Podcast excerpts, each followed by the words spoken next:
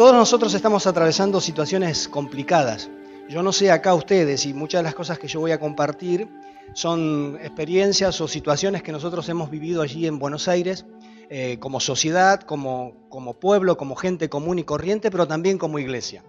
Y si alguna de las cosas que yo diga en esta mañana eh, te cae justito, como decía la abuela, al que le queda el saco, que se lo ponga, lo que yo pueda decir en esta mañana, eh, presta atención, porque probablemente Dios esté hablando a tu corazón. Indudablemente que son tiempos difíciles, convulsionados y complicados, ¿cierto? La palabra de Dios dice que son tiempos peligrosos, en todo sentido, peligrosos no solo por la violencia, sino porque el tiempo pasa eh, y el tiempo viene con esas complicaciones y todo esto que está sucediendo a nivel mundial para los hijos del Señor no es una novedad y no es una noticia nosotros ya tenemos la noticia de manera anticipada. La palabra de Dios habla sobre estos tiempos. Entonces, para el Hijo de Dios, el que conoce la palabra de Dios, el que confía en el Señor, esto no nos agarra por sorpresa. Esto nos agarra sabiendo que la palabra de Dios se está cumpliendo. La palabra de Dios es clara. En los últimos tiempos van a ir ocurriendo estas cosas. Y yo no sé si acá a ustedes les ha pasado, pero allá nosotros la gente se tomó de los que son cristianos y de los que están medios arrancados verdes y los que están medios ahí en, el límite, se tomaron de las promesas de Dios y las declaran. Y gloria a Dios que podés declarar una promesa de Dios. Y la promesa de Dios es efectiva y es para nosotros. Ahora, pero no podemos apropiarnos solamente de las promesas de Dios, sino entender que hay una palabra profética dada por Dios que, va, que anticipa los tiempos en los cuales vivimos. Entonces, ¿cómo encontrar un equilibrio entre la palabra de promesa de Dios y la palabra profética que Dios ha establecido para estos tiempos? Eh, indudablemente que el peligro es real y es concreto.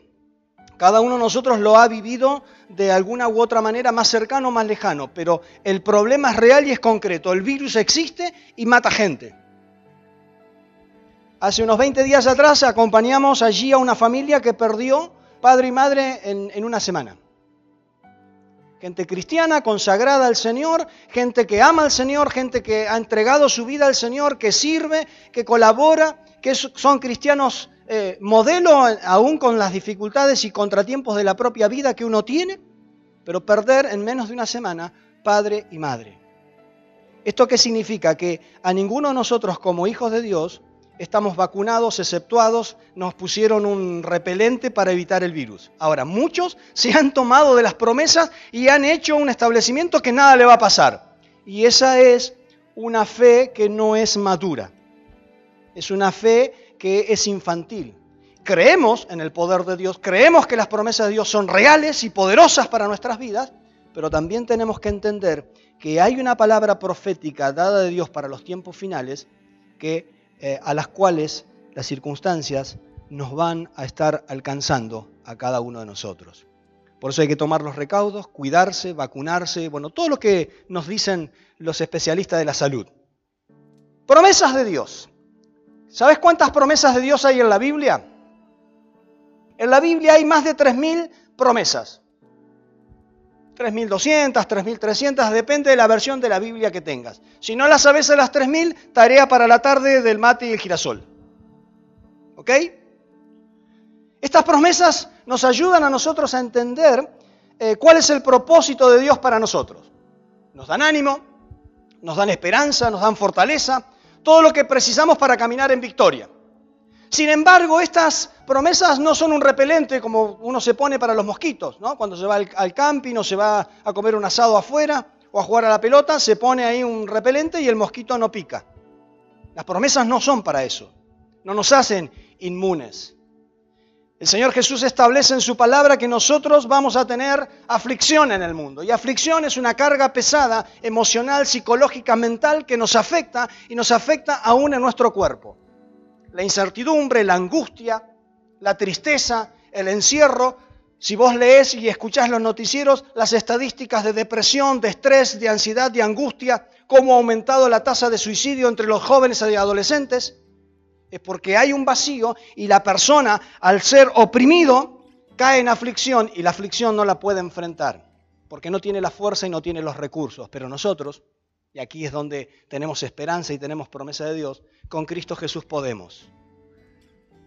atravesar cada una de estas circunstancias difíciles. Y vos dirás, ¿y cuándo va a leer el pasaje bíblico? Para que ahora te voy a saturar con pasajes bíblicos. Espero que hayas traído cuaderno y anotes. O agarres tu celular y en la hoja de notas pongas a anotarte todos los pasajes bíblicos. Y anotes equilibrio entre las promesas de Dios y cumplimiento de la palabra profética dada, para que cuando la próxima vez yo venga y me inviten, y si predico lo mismo, vos saltes y me digas, flaco, estás repitiendo. Entre paréntesis, y esto no lo arreglamos con, con Sergio, tráete un cuaderno, anotá no solo el texto bíblico, sino anotá lo que Dios está hablando a tu corazón en el momento en el cual te está dando esa palabra porque Dios se revela, este es el tiempo de la revelación de Dios, y revelación es, eh, no es algo mágico, no es algo místico, revelación tiene que ver con la palabra de Dios que se nos muestra, es el secreto oculto de las verdades de Dios que se nos muestra a nosotros, que no somos sabios ni entendidos, dice la palabra, pero que el Señor tiene el privilegio, nos da el privilegio de entenderlas. Entonces, anotá lo que el Señor te dice, anotá, anotemos lo que Dios nos está hablando a nuestro corazón para fortalecerlo con oración, con alabanza, con adoración y con el compartir con otros. Debemos tener fe en estos tiempos. Tenemos la paz de Dios, la fortaleza de Dios para enfrentar todo tipo de aflicción. Ahora, necesitamos ser precavidos y no imprudentes. El proverbio nos da esta indicación. A ver si nos sale Proverbios 22.3. Gracias. El avisado ve el mal y se esconde, mas los simples pasan y reciben el daño. Cuando yo te decía que hay mucha fe que es inmadura, infantil, que la promesa de Dios me va a proteger, el Señor en su palabra dice, cuando ves el mal, tenés que cuidarte, tenés que esconderte, tenés que protegerte para que no seas atrapado y agarrado por eso.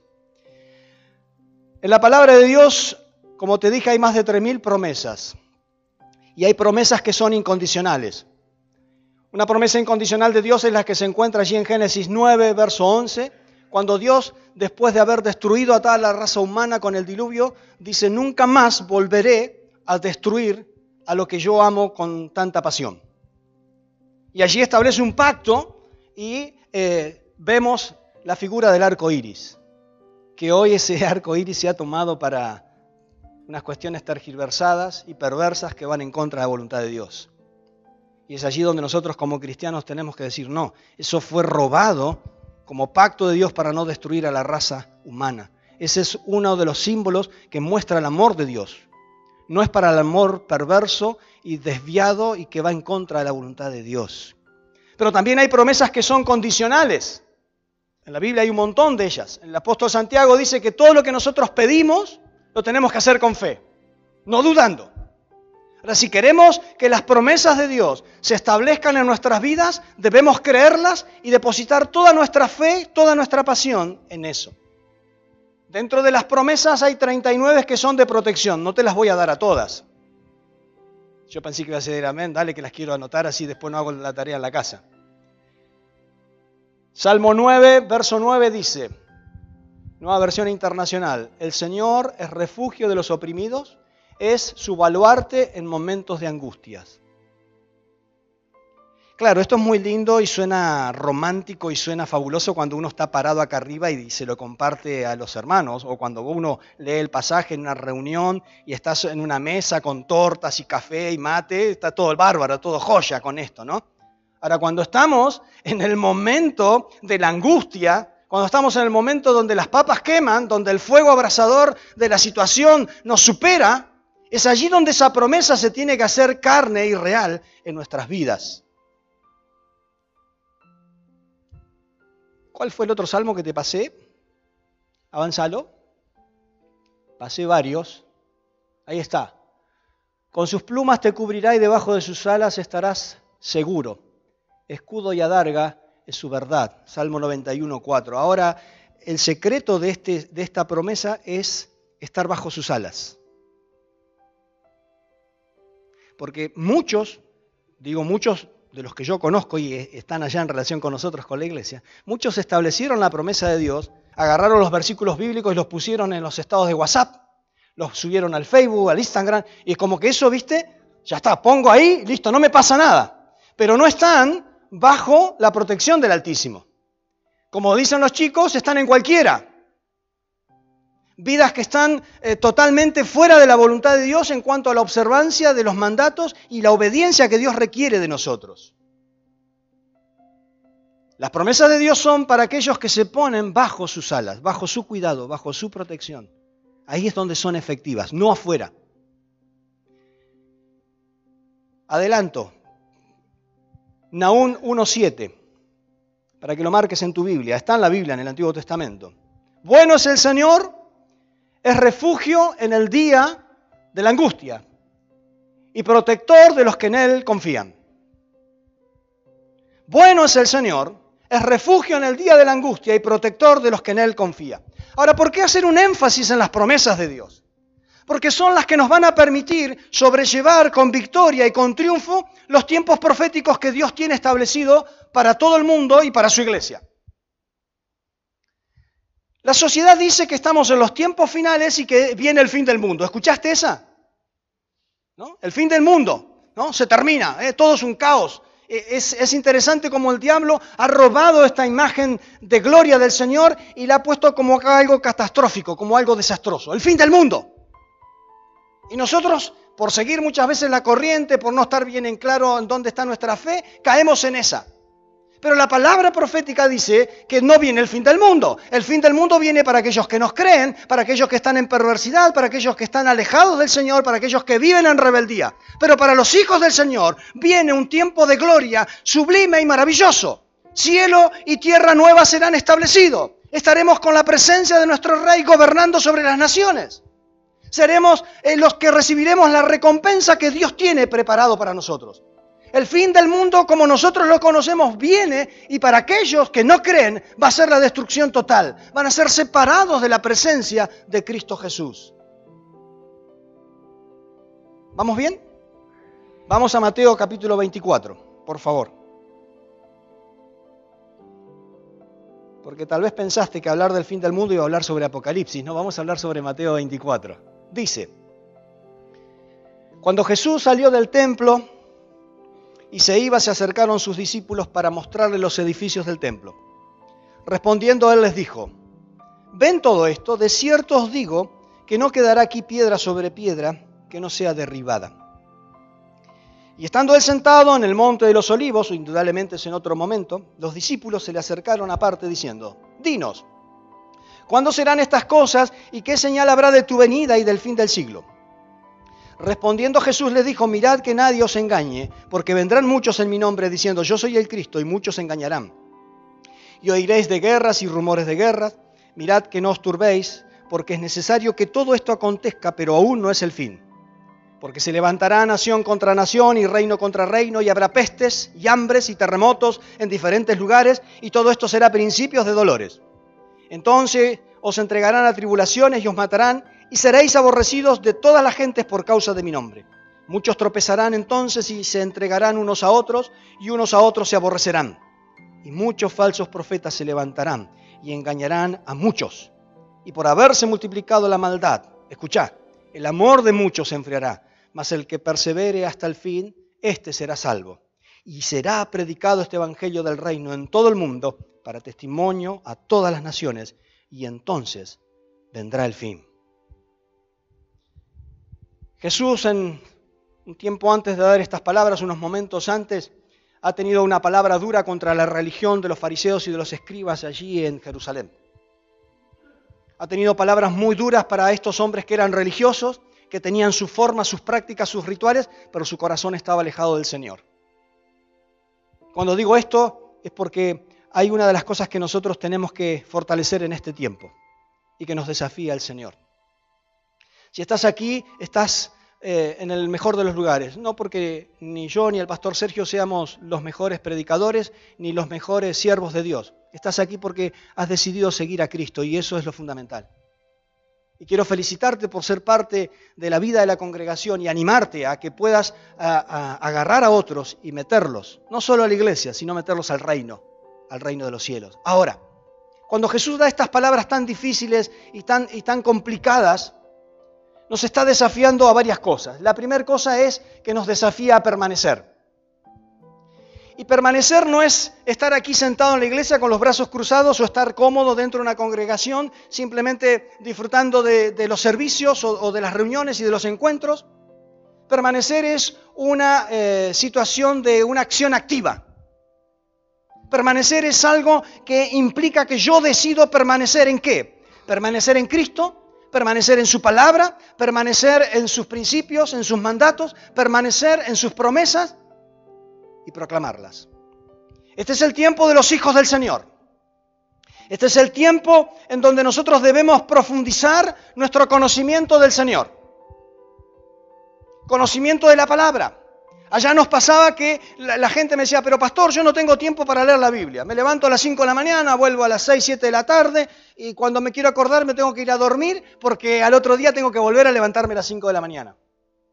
Y yo le decía, chocolate por la noticia, bienvenido al club pero todos desarrollamos tarea y trabajo.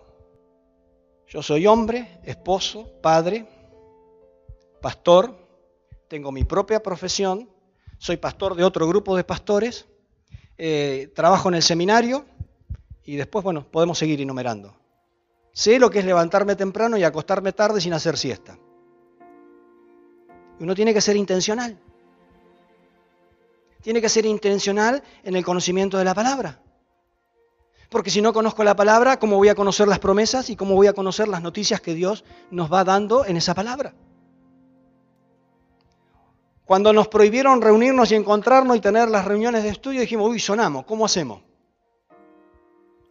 Y a lo primero mandábamos videitos por WhatsApp para mantener una comunión con los hermanos. Y después hicimos los estudios bíblicos a través del WhatsApp. Yo soy eh, de la generación boomer. Generación boomer es las que no entendemos nada de la tecnología. Por si acá son todos que entienden, yo soy uno de esa generación que soy de lo analógico, tengo que tocar. Yo soy todavía de los que escriben cartas y la mandan por correo. Ahora, tuvimos que adaptarnos a la situación. Si es difícil compartir la palabra en un grupo interactuando, imagínate lo que es hacerlo a través del WhatsApp, que no hay mucha señal, que las personas no entendemos, tener personas mayores que les cuesta escuchar o que tenés el delay que va con, con retardo, estás a mitad de la reunión y hay alguna que te salta, pastor, ¿cuál era el versículo? Y vos decís, pero ya estamos por decir amén. Conocimiento de la palabra. Ahora es interesante que muchos de los que me decían que se levantaban a las 5 de la mañana y se acostaban a las 11, 12 de la noche, que no tenían tiempo para leer la Biblia o para congregarse, tampoco tuvieron tiempo, que tuvieron que tener, estar en la casa obligados, encerrados y que no podían ir al trabajo. No sé si les ha pasado acá, pastor, esto es una infidencia pública, pero allá nos decía, pastor, ¿cuándo volvemos a reunirnos? ¿Cómo extraño a los hermanos? Abrimos, ¿vos los viste?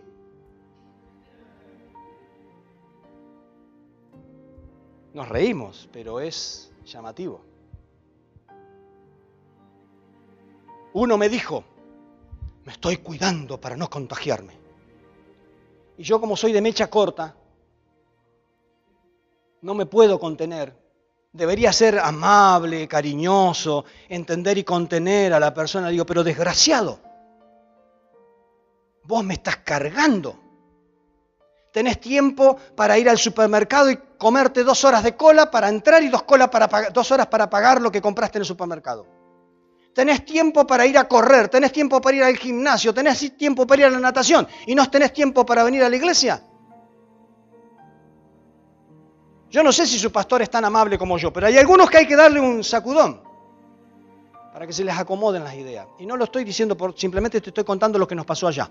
Cualquier coincidencia con alguno de nosotros acá y que vos estés pensando que hoy no vino, hacete cargo. Tiempo de conocer la palabra.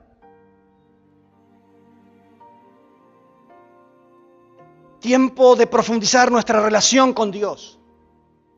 De buscar a la presencia de Dios en oración. Tiempo de profundizar nuestro compromiso con el Señor tiempo de profundizar nuestro servicio hacia el Señor Jesús. Ese es el ABC cristiano. Orar, eh, leer la Biblia, orar, ayunar, congregarse y dar testimonio. No hay otra fórmula. Ahora, mientras nosotros estamos siendo cuidadosos con nuestra vida cristiana, el mundo avanza con sus principios y con sus ideologías y nos destruyen y afectan a la familia, afectan a nuestros hijos, nuestros nietos. Necesitamos profundizar ese conocimiento, esa relación con el Señor, esa devoción con nuestro Padre, nuestro compromiso y nuestro servicio. Las circunstancias son reales y concretas, pero las circunstancias no deben alejarnos de esa relación con nuestro Dios. Lo que vivimos hoy no nos puede separar de esa comunión con Jesucristo. Al contrario, nos debe impulsar a conocerlo más. Y llamame fanático, pero tenemos que ser fanáticos. Yo sé que algunos de acá de ustedes que tienen que arrepentirse porque son fanáticos de algunos clubes que Dios los libre y los guarde. No van a entrar a la presencia del Señor. Arrepiéntete de tu pecado, hermano.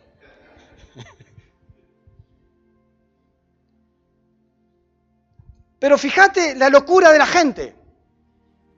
Un padre sabe que van a ser su hijo y sabe que, bueno, quiere que sea varoncito y ya le está comprando la camiseta del equipo del cual es fanático. Y antes de haberle escogido el nombre ya le eligió el equipo. Pobrecito.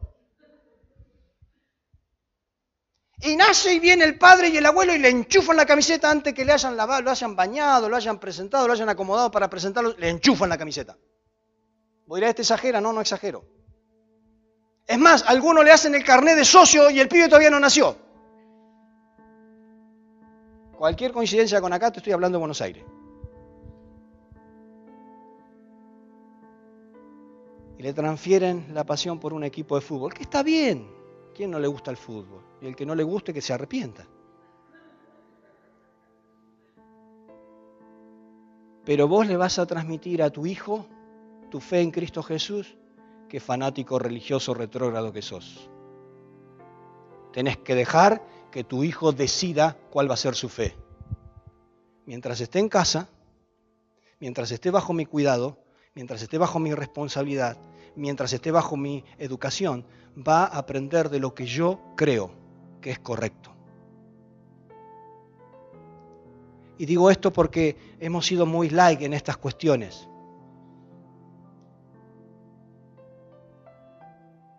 Mi vieja, que algunos de ustedes conocían, nos mandaba a la escuelita bíblica los sábados. Y guarda que no viniéramos.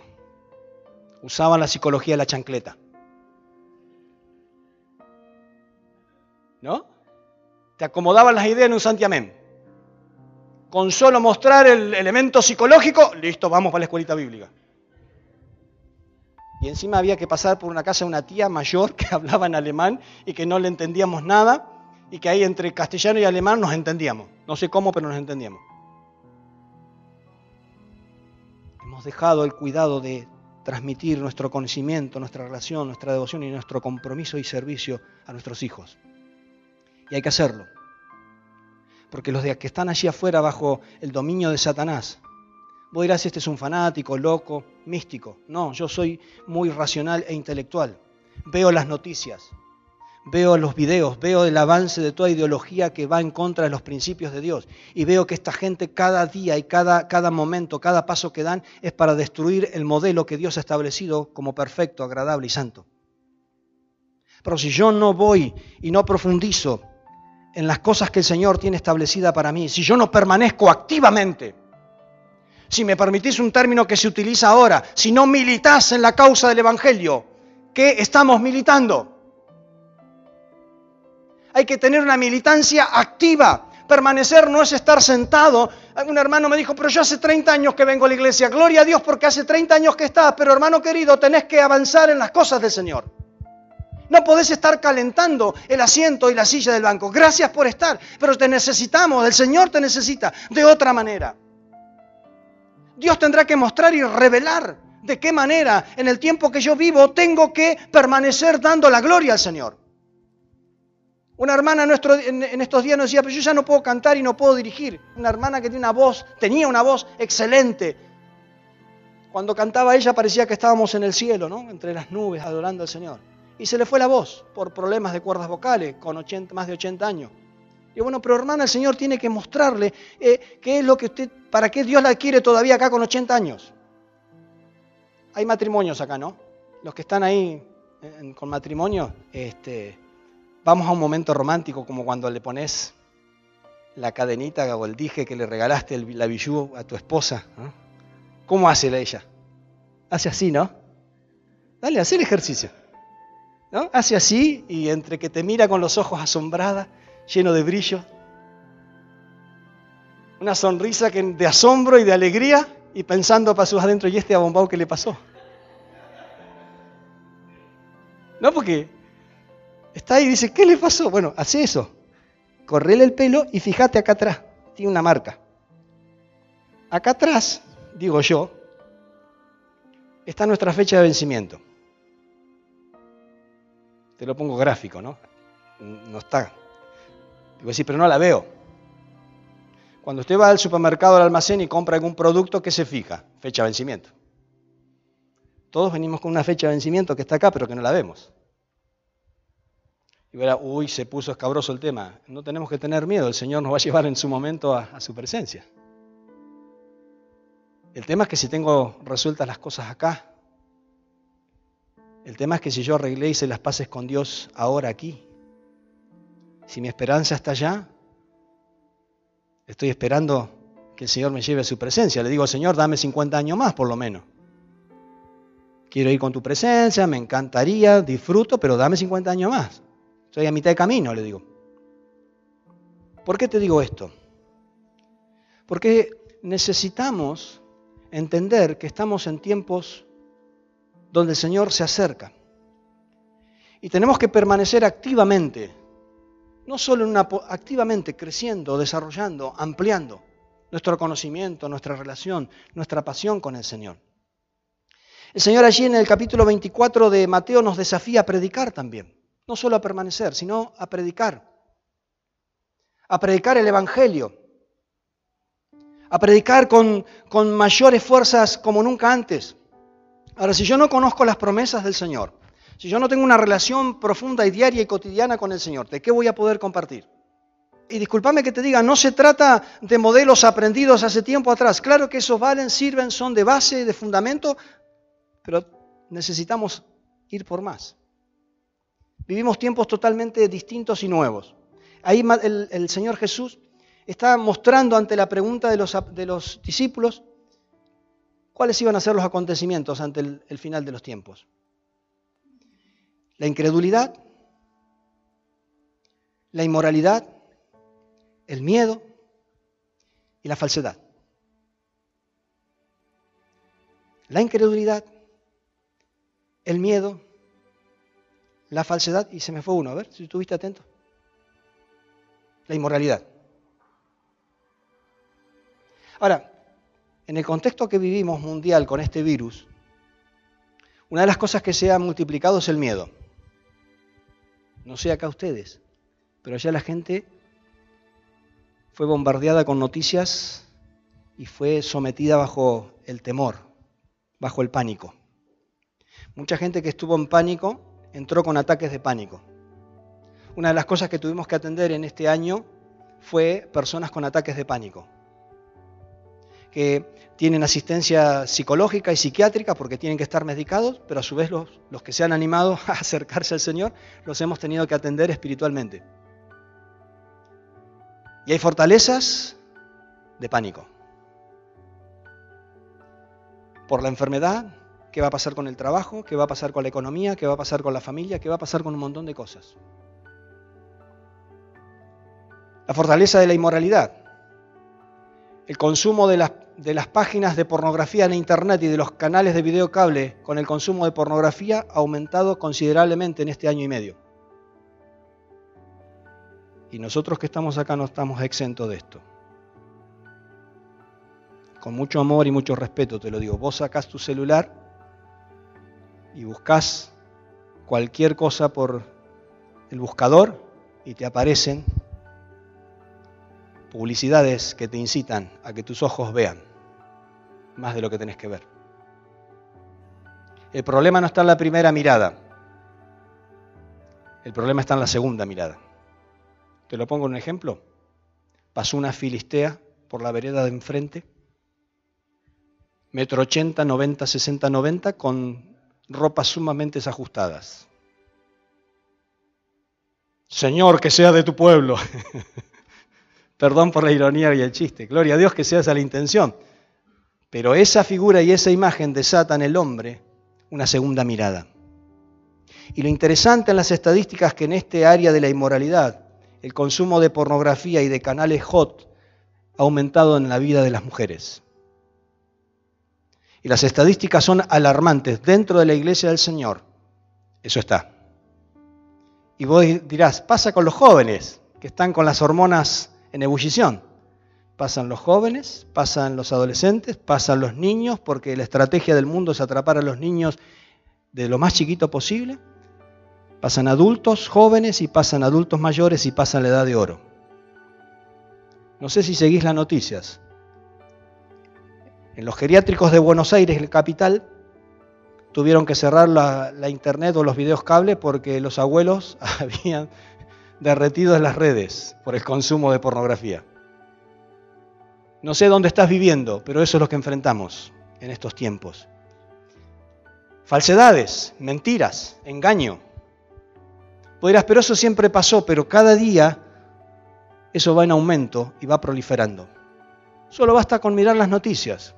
De todos lados nos mienten, nos dicen medias verdades.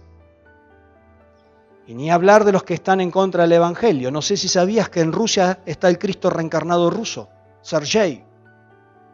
¿No me crees? Entra en el Google, pone el Cristo ruso y vas a ver que en la Siberia hay un tipo que armó toda una, una, congregación importante diciendo que es el Cristo reencarnado, ya estamos en un complejo, estamos, estamos en contradicción, porque Cristo no se reencarna, Cristo resucitó y está vivo. Y si yo no conozco la palabra, reencarnación no va con Jesucristo, Él está vivo y la palabra dice que Él va a volver otra vez. Por eso te digo que necesitamos profundizar en el conocimiento de la palabra de Dios, en la relación con Dios. ¿Dios está presente hoy, aquí, ahora, en este momento y en este instante?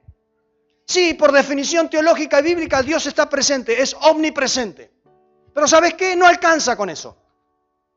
Porque Dios es así como está presente aquí, está presente en donde en este momento eh, están haciendo cosas malas. Entonces el desafío para la iglesia es que Cristo Jesús esté con su gloria manifiesta hoy, aquí y ahora, siendo evidente, para poder predicar el Evangelio de poder. ¿Hay un riesgo de muerte física? Sí, claro que sí. Pero también es seguro que en algún momento vamos a dejar de existir. Y Cristo es el que ofrece vida eterna. Que vos y yo la tenemos asegurada en nuestro encuentro con el Señor. Y porque mi nombre está inscrito en el libro de la vida, no le tengo miedo a nada y voy para adelante y predico el Evangelio de Cristo Jesús. Llamar a la gente a hacer las paces con Dios. A que se vuelvan a Dios. Mi pasaje preferido de Cristo Jesús es el que se encuentra en Marcos 1.16. Jesús está ante la audiencia, el auditorio, un montón de gente dice, el reino de los cielos se ha acercado a ustedes. Arrepiéntanse y conviértanse. El pecado no es enfermedad, no es mala práctica, el pecado es ofensa con Dios y las cosas hay que llamarlas como son. Con mucho amor, con mucho respeto, pero hay que llamar a la gente que está enemistada con Dios a que se vuelva a Dios en arrepentimiento de pecados. Esa es la prédica del Evangelio.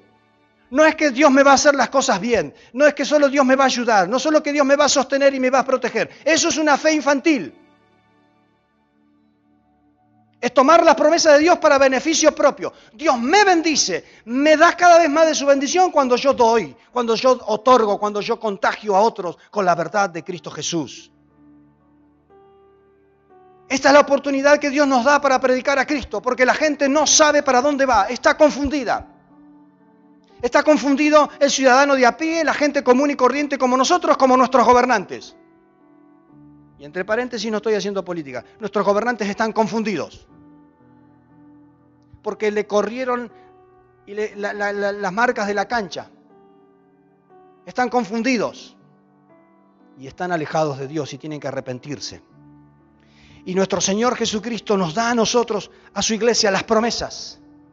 No para que nuestro viaje sea más cómodo, más placentero sino que nos da su promesa para que subamos a su barco, a su nave, a su iglesia, a todos aquellos que están perdiéndose el camino de la vida eterna. Para que vos agarres a tu familia y la subas al barco. A los amigos, a los vecinos. Dios tiene que darte la creatividad para hacerlo. En la profesión que desarrollás, en el trabajo, en, lo, que en lo que vivís, aún como jubilado jubilada. Es el mejor tiempo para orar al Señor y clamar por las almas. Es el mejor tiempo si sos adulto mayor. Viste que los adultos mayores no tienen filtro y te dicen las cosas. No le podés decir nada a un adulto mayor. Entonces aprovecha esa circunstancia que te da la vida para predicar de Cristo. A donde vayas. Este es el tiempo en donde la iglesia del Señor tiene que tener pasión por las almas que se pierden, vidas que se van al infierno. El Señor nos llama a hablar de su nombre, de quién es Él, qué es lo que ha hecho en la cruz, qué es lo que está haciendo en este momento. ¿Sabes lo que Cristo está haciendo en este momento por nosotros? Está allí sentado a la diestra del Padre intercediendo por tu vida y por mi vida. ¿Para qué? Para que nuestra fe no decaiga, para que la acusación del diablo que le lleva al Padre no sea tenida en cuenta. Él está intercediendo para que vos y yo alcancemos los planes y los propósitos que tiene establecido para nosotros. Y no importa la edad, y no importa la circunstancia. El desafío es contagiar a otros a Cristo Jesús. El apóstol Pablo en Romanos dice allí en el capítulo 8, verso 19, el anhelo ardiente de la creación es el aguardar la manifestación de los hijos de Dios. Que vos y yo nos manifestemos. Necesitamos apasionarnos por estas cosas, porque para eso Dios nos permite ser parte de su familia y su pueblo. En las posibilidades que tengamos y nos permitan avanzar. Las promesas de Dios no son para que la vida nos vaya más fácil, al contrario. Las promesas de Dios son para que las apliquemos en los momentos donde los zapatos aprietan. Cuando hay problemas de trabajo, cuando hay problemas de economía, cuando hay problemas de salud o de enfermedad, cuando hay problemas en el matrimonio, cuando hay problema cuando un hijo quiere suicidarse. Allí se hace efectiva y se libera el poder de la promesa de Dios en aquel que le busca de corazón. Y los que están afuera necesitan que vos y yo les hablemos de la vida, de la esperanza, del amor, del perdón del Señor.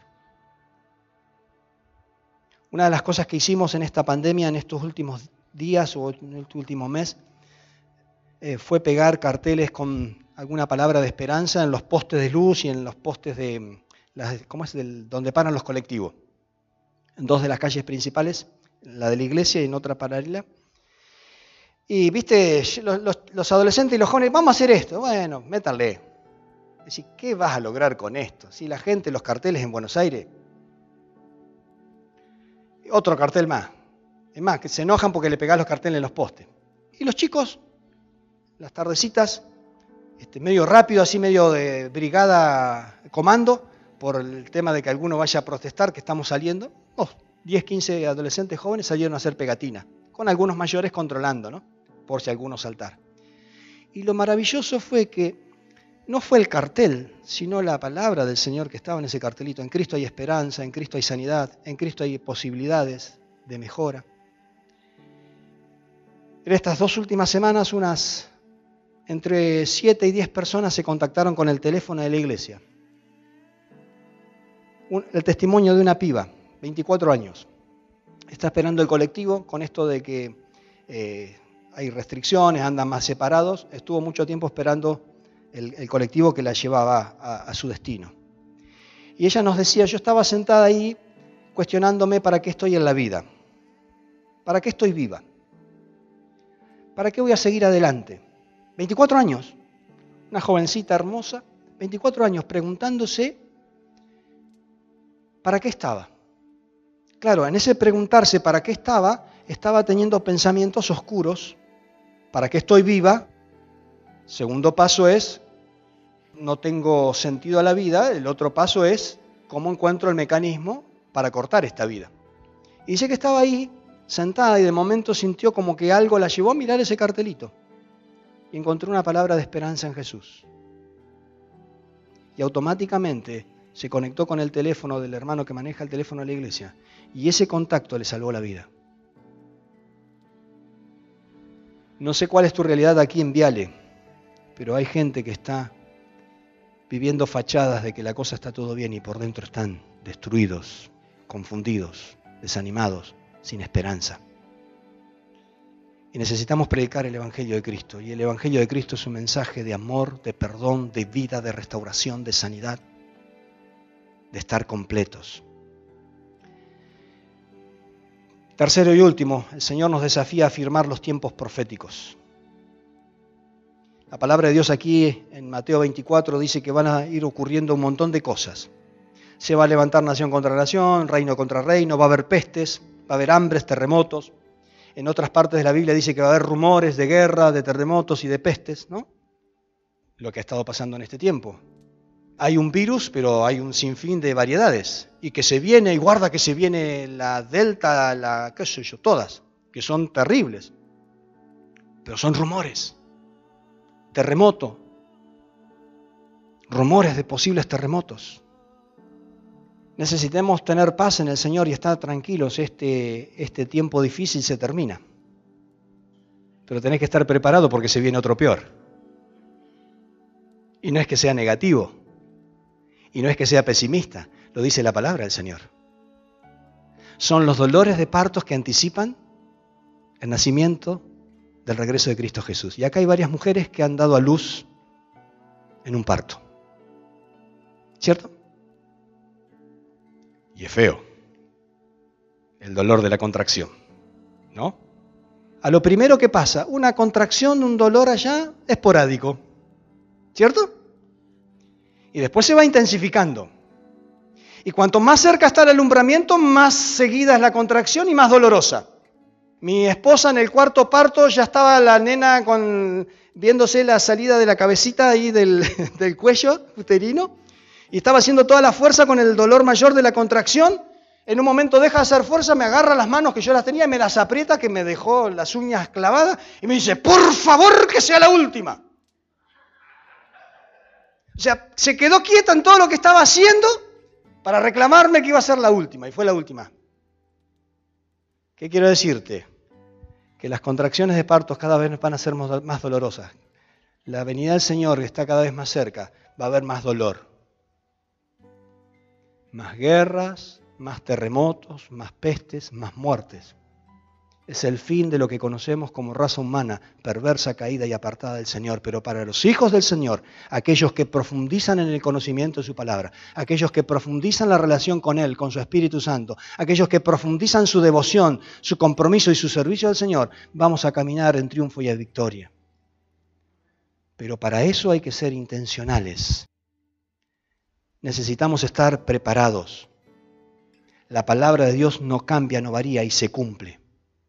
Un dato, el Antiguo Testamento dijo proféticamente que Cristo Jesús, el Mesías, iba a nacer. Y no le creyeron. El pueblo de Dios no le creyó. Pero por cada promesa de la primera venida de Cristo hay siete promesas que hablan del regreso del Señor.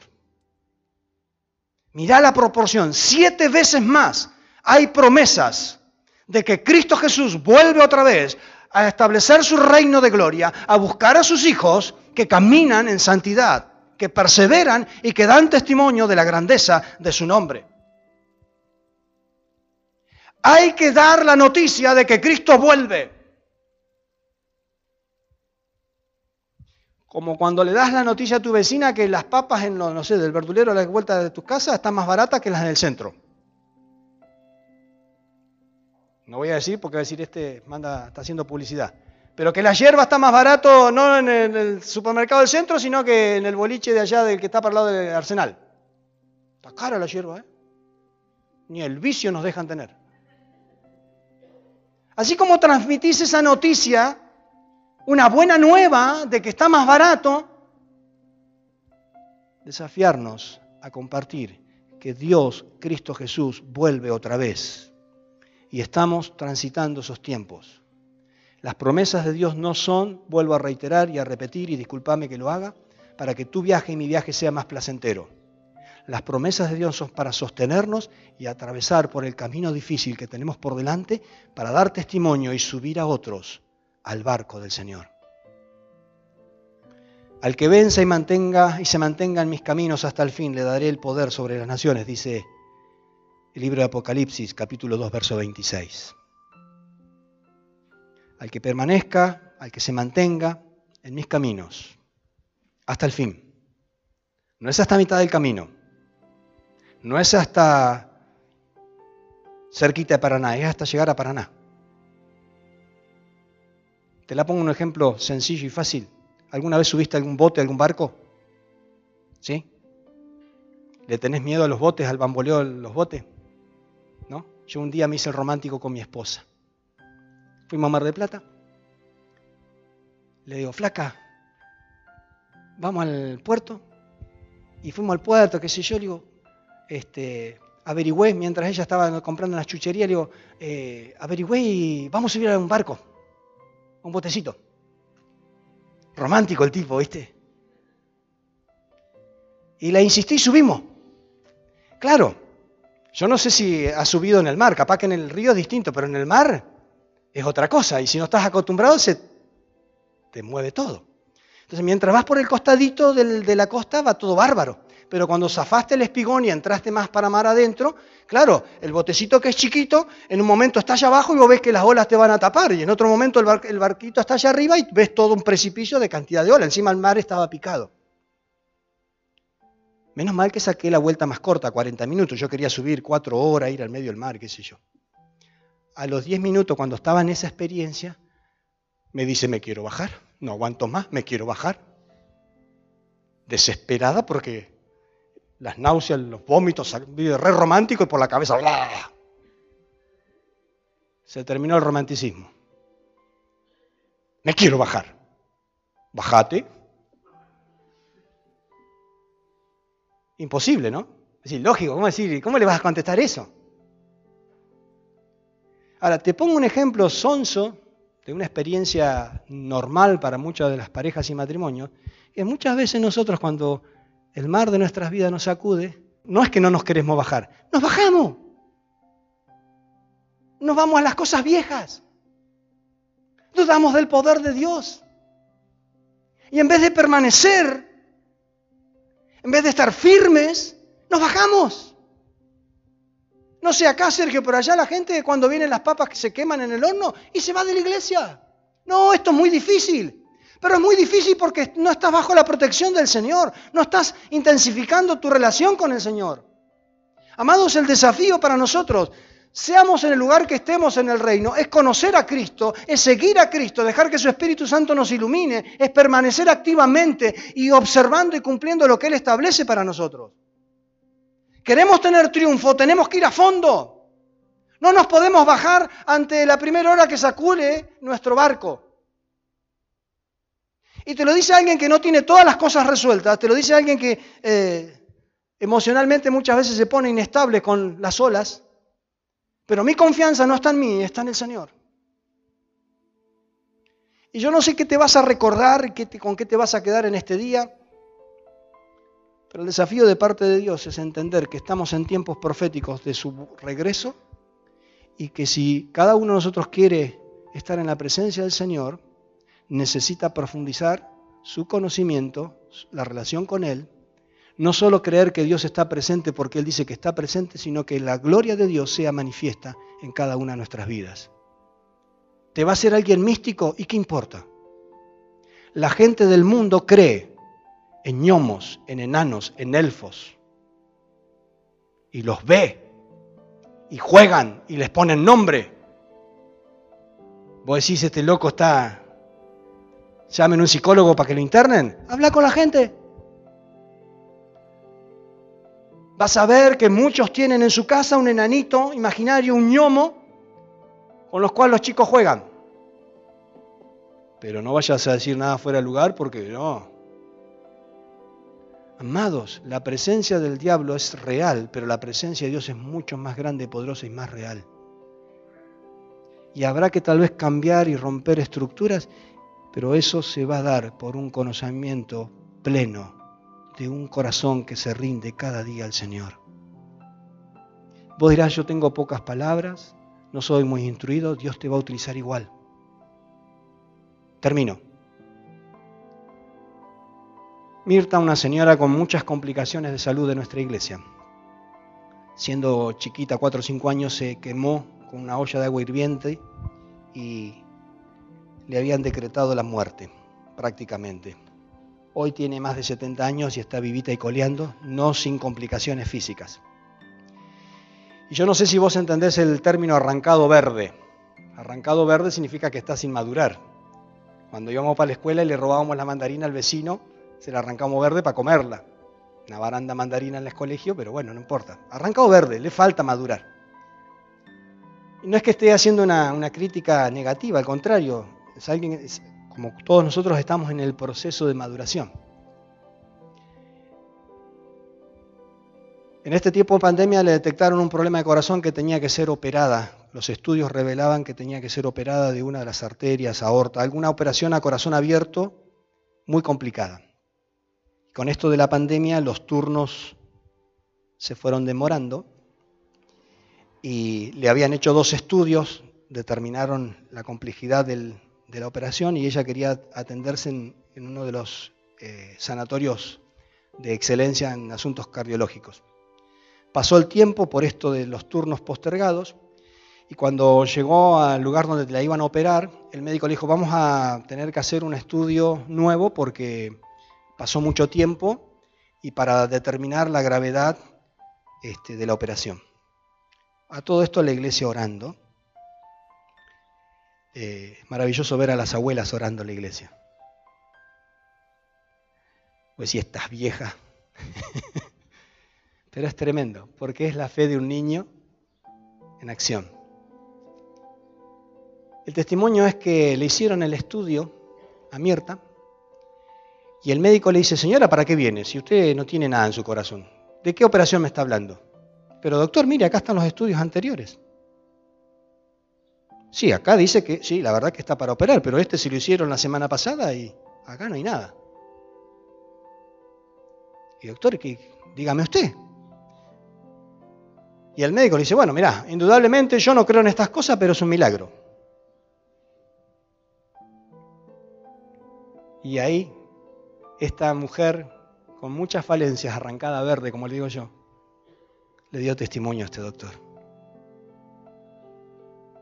El poder de la gloria de Dios que se manifiesta en hombres y mujeres sencillas que le creen. La persona que le estaba haciendo los papeles la ve con dolor en la cara y le dice, ¿qué te pasa?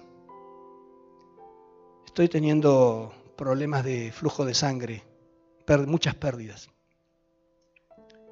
Y esta mujer arrancada verde, sin mucho conocimiento y madurez, ejerció fe. Dice, ah, en la Biblia hay un relato donde una mujer con 12 años de flujo de sangre que no la podía curar nadie, que gastó todo, fue sanada por Jesús. Y yo quiero orar por vos para que seas sanada. Una mujer con una fe infantil, si me permitís, ejerció fe en ese momento. Y la que recibió milagro transfirió el milagro de Jesucristo en una persona que no conocía, en una circunstancia única, tal vez, de un encuentro casual con alguien. Si vos y yo profundizamos nuestro conocimiento de Dios, nuestra relación con Dios, y creemos que es un Dios vivo y que hace cosas tremendas aún hoy, aquí y ahora, y que me va a usar a mí, lo va a hacer. Ya sea que estés en el lugar que estés, con los años que tengas, Dios quiere manifestar su gloria en los tiempos difíciles que vivimos a través de tu vida. Espíritu Santo de Dios, yo te doy gracias en esta mañana por poder celebrar tu vida en cada uno de nosotros. Señor, yo no sé si he sido tan claro, vos sabés que tengo limitaciones y gracias porque aún usás mis limitaciones, pero en esta hora es es la presencia de tu Espíritu Santo la que tiene que ministrar los corazones que están cansados, aquellas vidas que han entrado en la rutina y no han podido experimentar el poder de tu gloria manifestarse en este tiempo difícil. Hay muchos que se han preguntado dónde está Dios en medio de tanto sufrimiento.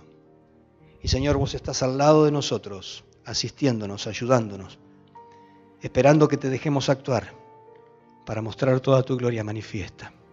Espíritu Santo de Dios, activa en cada vida en esta mañana esa palabra de fe, esa palabra de vida, de esperanza, de sanidad, de restauración, que cada uno de nosotros requerimos en este momento. Vos mejor que nadie conoces nuestras vidas, la vida de nuestros matrimonios, la vida de nuestros hogares.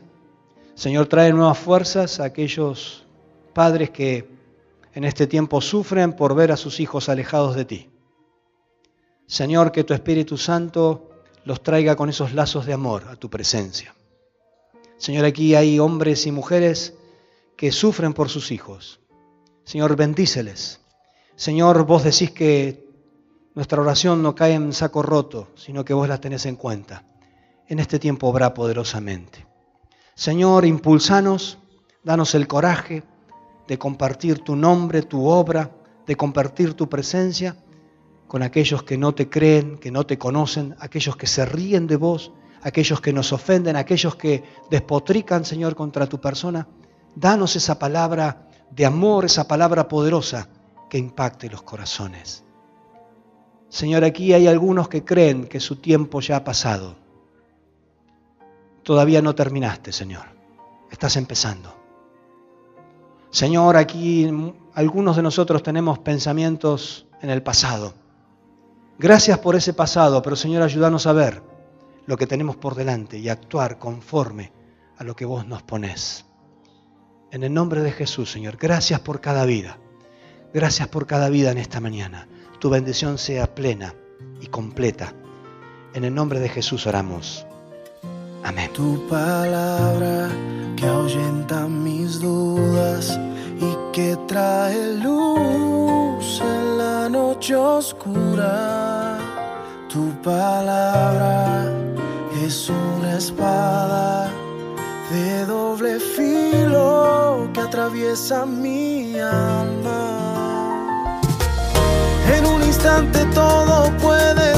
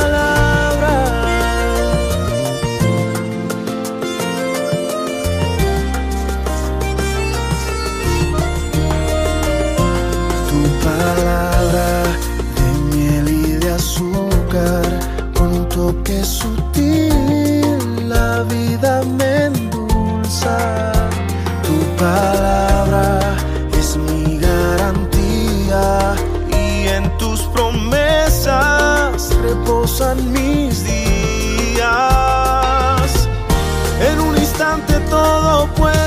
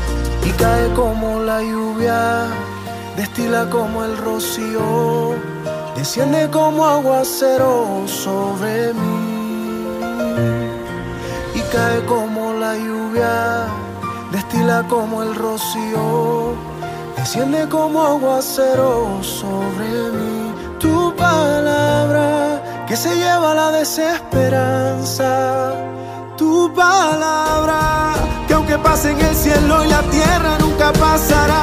Tu palabra